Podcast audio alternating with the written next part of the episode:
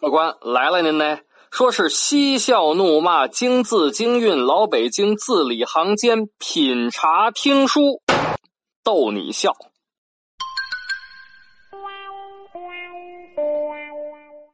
感谢您光顾老北京茶馆，我是张丁。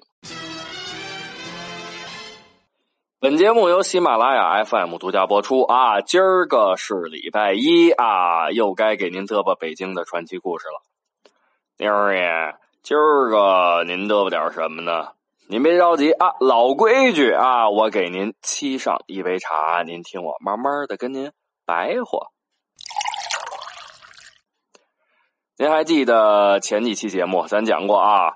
老北京有句话叫什么呀？叫内九外七皇城四，九门八点一口钟。哎，对啊，记得啦，记得啦。上一次讲的就是这个九门八点一口钟的啦。对啊，上次咱们讲了下半句啊，这次呢，咱们从下往上捣鼓，讲讲北京的城门楼子。哎，丁爷。今儿讲哪个城门楼子呢？啊，要说这城门楼子，就得从东直门开始讲，也就是现在咱们茶馆坐着的这个地方啊。为什么呢？因为东直门是个试验品。啊啊啊啊！试验品，对啊，这个呢要从姚广孝修建北京城说起。当时啊，姚广孝画好了修建北京城的图纸，叫来了工匠头子刘义斧子。哎，丁爷啦，这个刘义斧子是谁嘞？啊，刘义斧子就是当时负责修建北京城的工匠头头。因为当时的亭台楼阁呀，大多数啊都是木质建筑，所以以这个奔凿斧锯为主要的操作工具。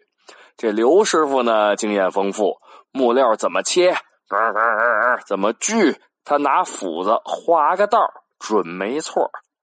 所以后来大家都不叫他本名了，都叫他刘一斧子。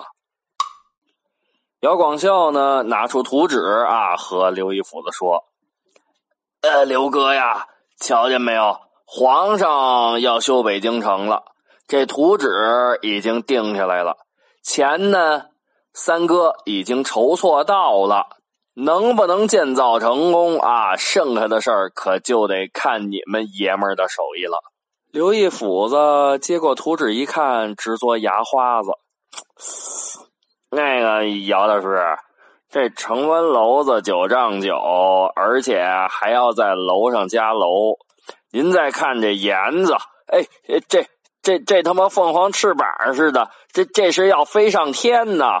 这哪是楼啊？这这这谁修过呀？这这这这，姚广孝说了，呃，得得得，刘哥刘哥啊，您别推辞了，可着这方圆一百里地。也就您能耐大，您要是不行，别人就更是麻叶穿豆腐，甭提了。刘一斧子呢也没辙呀，姚大师，哎呦，我的姚大师哎，要不这样，我也别说不行，您也别说行，这不九个城门楼子吗？咱先造一个看看，成了咱接着造。姚广孝摸摸自己光秃秃的脑袋瓜子，嘿嘿一乐，我就知道我刘哥靠谱。来吧，先造一座瞧瞧。那在哪儿搞这实验呢？选来选去，选定了东直门这个地方。为什么呢？这地方它偏僻。大多数当时住着的都是穷人，什么达官贵族、皇亲国戚，压根儿就不来。所以呢，要是这地儿没建好，那皇上也不知道。正好搞实验，结果啊，刘义府子带着各位木匠老少爷们好几百人，嘿，撸起袖子就开干呢。可是呢，城也修好了，发现这东北角的檐子。高了三尺多呀！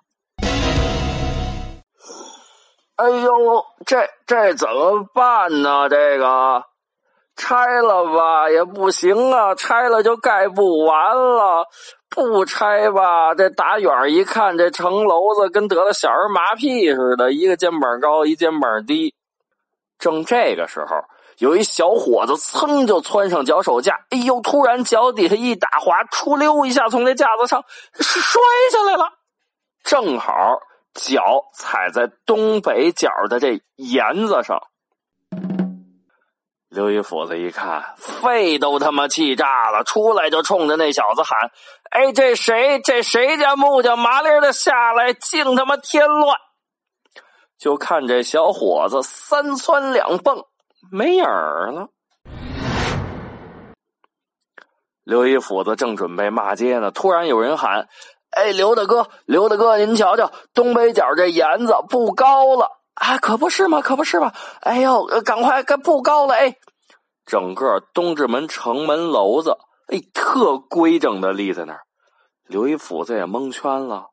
赶快喊木匠们来来来，都跪下，都跪下啊！咱感谢鲁班爷爷显灵，感谢鲁班爷爷赏饭吃，感谢鲁班爷爷给咱保住了脖子上这颗脑袋。哎呦，咚咚咚咚咚咚，大家都冲着这个脚印的这个地方磕头。所以呢，为了感谢鲁班爷爷显灵，救了这些修城门楼子的木匠。东直门东北角上的檐子上，它的脚印儿就一直保留下来了。虽然呢，东直门修完了，但是咱今儿个可没叨叨完啊！接着给您讲讲城中城、楼中楼的诡异事儿。哎，丁儿爷，这又是哪座城呢？这个呢，就是东直门的亲妹妹西直门。这个呀，咱得把时光月份牌扒拉到一九六九年夏天。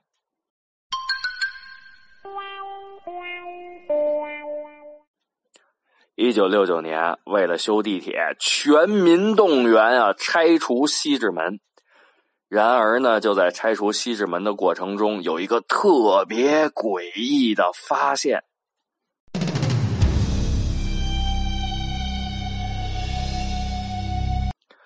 所有的工人老百姓嘁哩咔嚓，嘁哩咔嚓拆西直门那箭楼那城砖，突然发现，哎呦，这城砖拆完了，里头还他妈有一座城。